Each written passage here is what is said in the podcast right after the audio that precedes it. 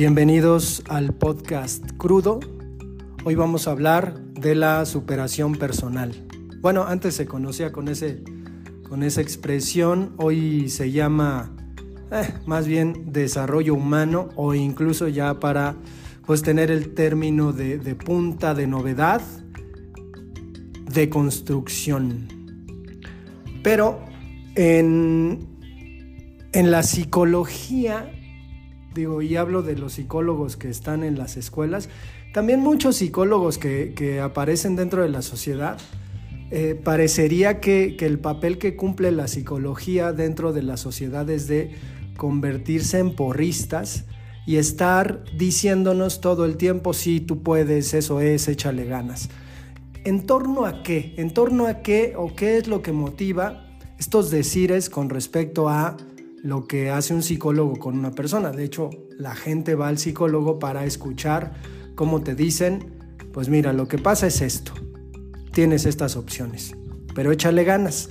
Creo que al final la idea de felicidad es el, el primer concepto que debemos trabajar acá porque sin duda la felicidad se nos ha planteado como una meta si consideramos que tenemos una concepción del tiempo lineal determinada por la religión judio-cristiana a la que en tradición cultural pues los latinoamericanos y gran parte en occidente pertenece, pues esa idea de felicidad está en llegar a la gloria eterna, convivir con el Padre en el paraíso.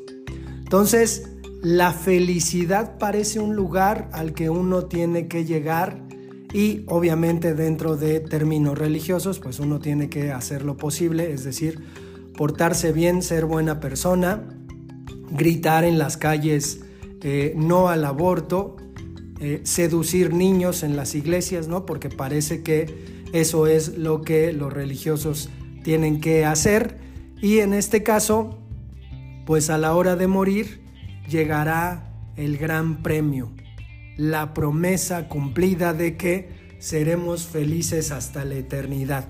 Bueno, es una forma ingenua de concebir la felicidad. Aristóteles decía que la felicidad es todo lo que uno hace para conseguir la felicidad.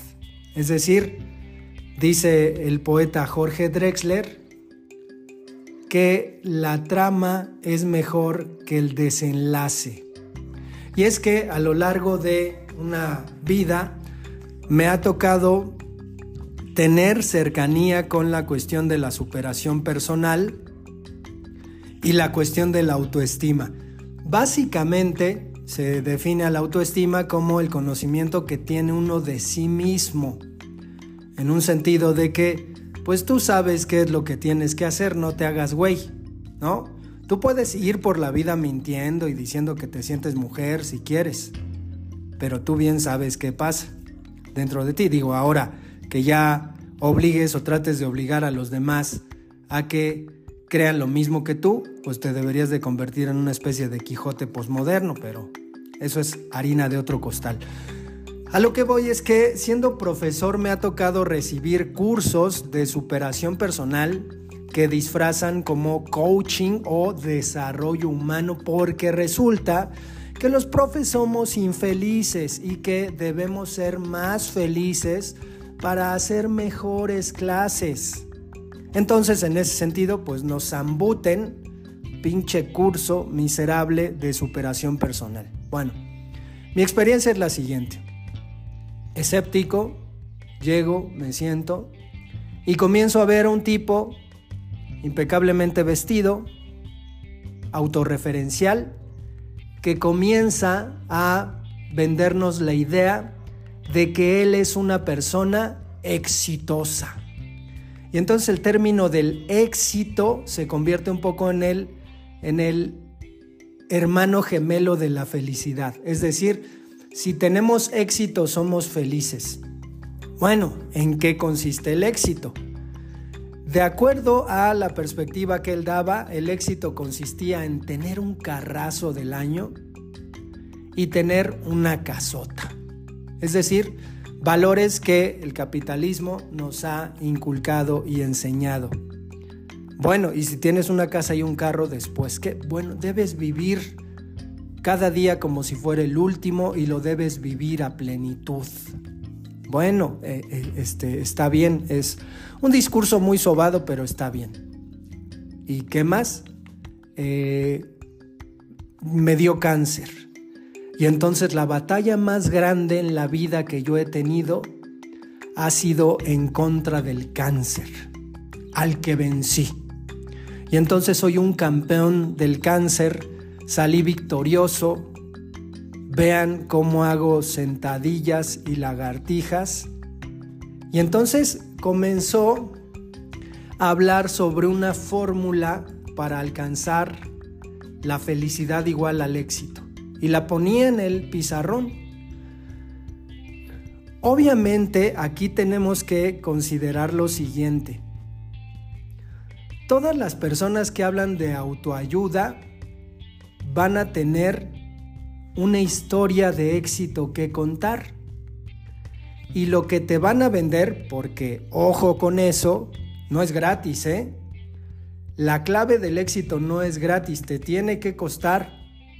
Y entonces cada uno va a pagar mil pesos. Digo, los paga la escuela, pero cada uno va a pagar mil pesos que me voy a llevar a la bolsa para que tú tengas la clave del éxito.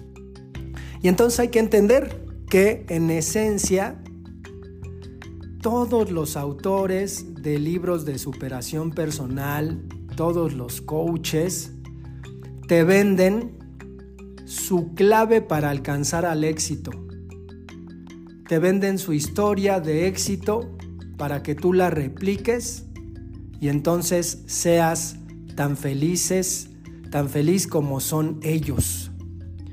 No, no sé si se va entendiendo el disparate que estoy planteando, pero resulta poco más que una tontería tratar de tomarse en serio estas cosas. Es decir, yo personalmente pues he conseguido algunos logros. Entonces, pues quiero hacer negocio, porque va por ahí, ¿no? Es decir, va por ahí. Esto es un negocio. Esto no es una, una actitud humanitaria, es un negocio. Y como negocio, pues debe haber ganancia. ¿De dónde va a haber ganancia? Pues de los fracasados, eh, de los sangre flojas que me van a ir a escuchar y que pondrán en práctica mis cursos de autoayuda y superación personal. Ahora, si la persona no consigue las metas que se propuso, pues quiere decir que lo está haciendo mal o que está hundida en el fracaso y que pues debe comprar otros libros eh, para poder realizar eh, esos cambios con los que pueda conseguir lo que quiere. Pero la dinámica en la que nos mete el mundo pues es precisamente esa, ¿no? Es decir, necesitamos cambiar y necesitamos cambiar eh, constantemente y cambiar los paradigmas que tenemos para sobresalir, ¿no? Ser exitosos. Y entonces los libros de autoayuda se convierten en una pila de palabras y de métodos que incluso se pueden contraponer entre ellos. Cuando hay un libro de autoayuda que nos dice tienes que ser muy disciplinado, hay otro libro de autoayuda que nos dice sé indisciplinado. Entonces, ahí, ahí hay una cuestión muy extraña. Hay que decir también que los libros de autoayuda, estos bestsellers, vienen de la cultura editorial americana y que obviamente las condiciones en Estados Unidos estuvieron en algún momento en que todo mundo fuera emprendedor. Todo mundo hiciera surgir un negocio y ese negocio prosperara. Y en ese sentido, pues cada uno tendrá una fórmula de alcanzar el éxito y por lo tanto, como hay que sacarle ganancias absolutamente a todo, pues te venderé el secreto. Cuando yo era niño había en la televisión un anuncio que decía únete a los optimistas. Y entonces los optimistas tenían una carita feliz, estaban muy contentos. Y, el asunto es, digo, cuando, cuando creces y te das cuenta de, la, cosa que, que la vida determina en ti, de lo que la vida va mostrando de sí ante ti, pues resulta que no puedes estar todo el tiempo riéndote y, siendo optimista. A menos que estés drogado, obviamente, pero es, es, una visión muy extraña y anómala de un ser humano que todo el tiempo sonríe, todo el tiempo es feliz.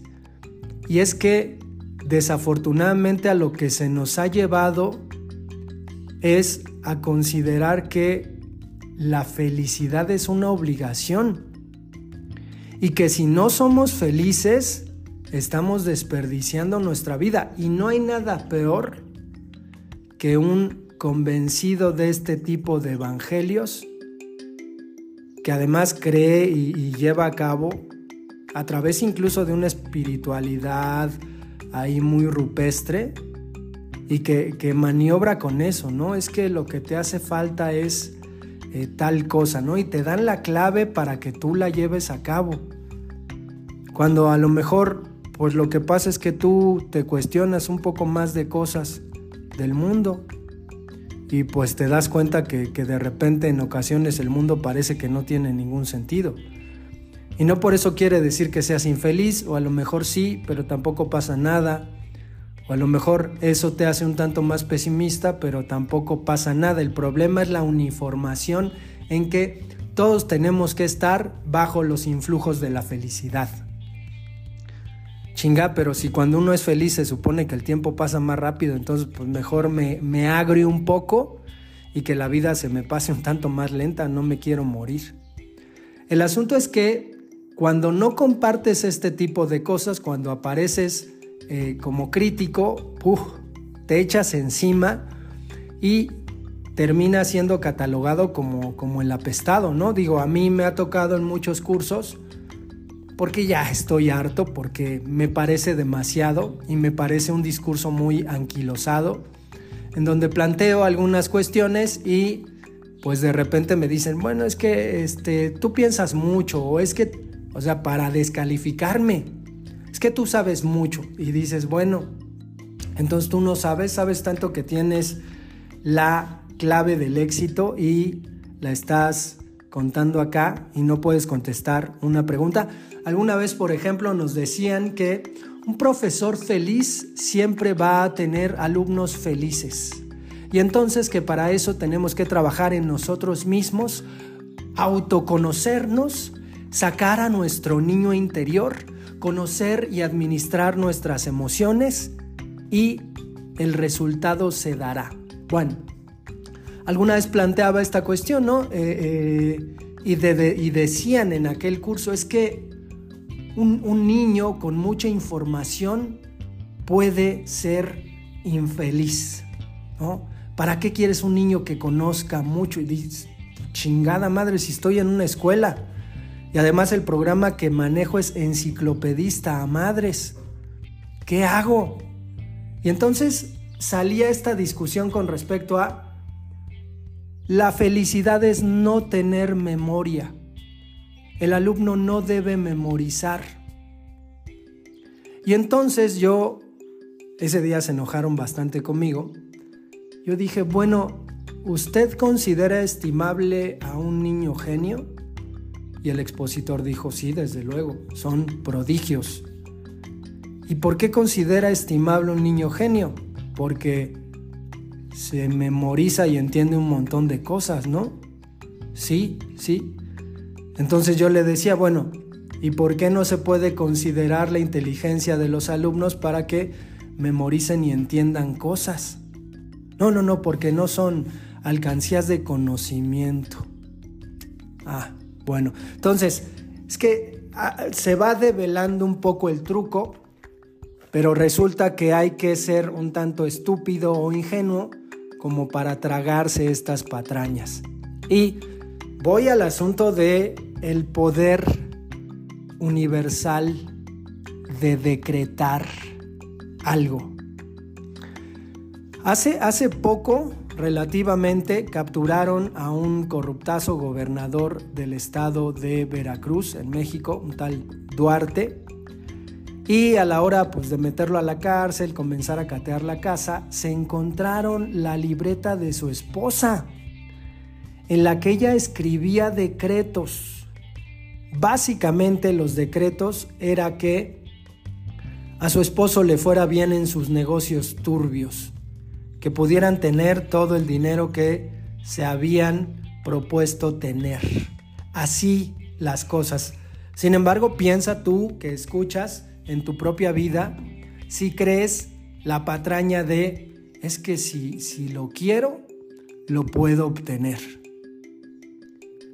Es, es un tanto ingenuo pensar que solo por querer algo lo vas a obtener. Digo, yo tengo, bueno, tenía, ya no, es posible, donde trabajo cambiaron las condiciones, pero tenía muchos adolescentes alumnos que tenían la intención de ser futbolistas profesionales.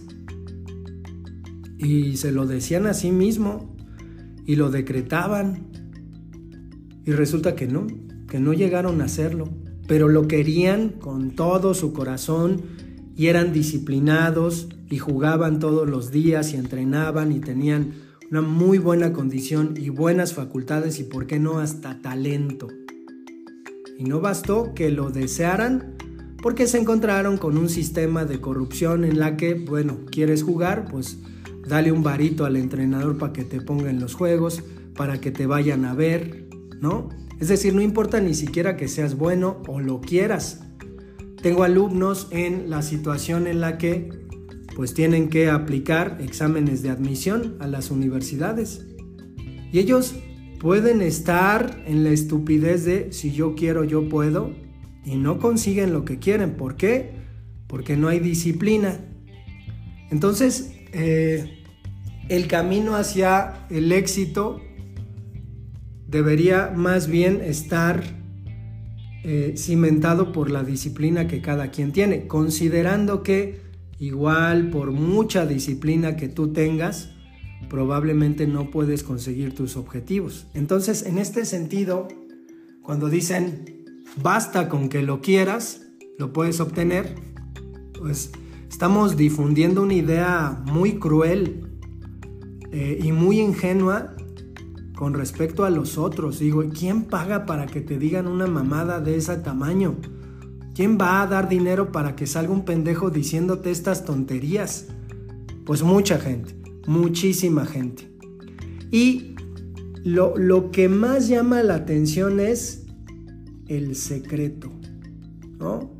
El universo tiene una forma de confabularse en la que muchas cosas pueden ponerse en orden para que tú consigas lo que quieres, para que seas una mujer o un hombre exitoso. Está canijo porque además te lo presentan como un conocimiento milenario de gente exitosa. Hay que decir que a veces el éxito incluso es circunstancial, pero bueno, eso no se toma en cuenta pero es un o sea, parece un conocimiento profundo que solamente unos pocos tienen y que entonces te están dando, están regalando el regalo, ¿no? Te están dando ese secreto para que tú lo pongas en práctica y entonces saques ventaja de todas las personas que no conocen ese secreto creo que tiene algo de evangélico y algo de terrorífico con respecto a las peores cosas que hay dentro de la religión, ¿no? El convencimiento de algo que no puedes ver, de algo que a veces ni siquiera puedes experimentar, porque además resulta poco falible porque, pues es así, el secreto está ahí. Si no tienes éxito quiere decir que tú no lo pusiste bien en práctica. El error está en ti y no en el secreto, porque el secreto funciona. Tan funciona que pues mucha gente ha sido exitosa gracias a él y ahí está demostrado, ¿no? Leonardo da Vinci, pura tontería, pura tontería. ¿Cuál es, cuál es más allá de esta cuestión eh, de los adeptos a la superación personal? Hay que decir que en las librerías eh, la sección de superación personal era una de las que más se movía y es que básicamente el sistema te vende eso, ¿no? el sistema te vende la idea de que debes ser feliz y entonces tú la asumes y entonces actúas en consecuencia de ello, invirtiendo, porque no es de gratis, ya lo dije, invirtiendo tu dinero en tu felicidad. Digo, ahora la superación personal ya se ha convertido en otras cosas, ya les toca a los cirujanos plásticos pues mucho de, esa cuestión. Digo, la gente ya no se gasta su dinero en libros, se pone chichis y nalgas se opera la cara, la nariz y al éxito, ¿no? Eh, entonces, creo que las, cuestiones con respecto a, a, la idea de éxito y superación personal han cambiado demasiado. O te tatúas, ¿no? Esa es la otra. Te llenas de tatuajes el cuerpo y entonces ya tienes una deconstrucción, una superación personal, porque a eso precisamente voy se nos plantea el término de deconstrucción precisamente como superación personal. Los hombres debemos ser más putos, la verdad. Tenemos a Harry Styles ya vestido de mujer, al pendejo ese de mierda del Bad Bunny vestido de mujer, y esa es la nueva forma de ser hombre, ¿no? Entonces, a los chamaquitos en secundaria exigiendo a grito pelado que, quieren usar falda, ¿no? Entonces, e, esa es la, la nueva superación personal. Ahora tengo que ir de vestido al trabajo porque eso es ser hombre. Y si no lo hago, pues entonces soy un pendejo retrógrada, machista, bla, bla, bla, bla, bla. Sin embargo, el peligro de estos cuates, estas mujeres que se meten a la cuestión de superación personal y que se la creen y ya crean una empresa y entonces este, tienen a, a coaches, ¿no? Los psicólogos ahora son coaches de vida, coaches existenciales que acompañan a una persona y que la van guiando y le van mostrando qué es lo que tiene, como títeres, ¿no? Es decir, tú consigues a alguien que te maneje, ahí está el chicharito y el cuate ese que era su coach. En este sentido, pues si no tienes para pagarte un pinche coach, que son carísimos, y que además qué cara tan dura, ¿no? Es decir, pues mejor voy al tarot, a que me lean las cartas y ya, pero es más, o sea, más o menos es lo mismo, está mezclado de lo mismo. ¿Cuál es el problema en el fondo? Digo, no vaya a pasar, pero ¿cuál es el problema? Mucha gente, muchísima gente termina siendo estafada. Porque muchos de estos asuntos de superación personal se mezclan con los negocios.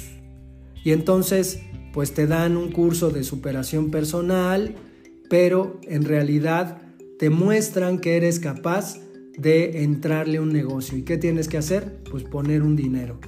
Ese dinero se te va a duplicar porque el negocio es extraordinariamente exitoso. Y entonces basta con que tú digas, yo puedo, yo, yo puedo. Y entregues tu dinero.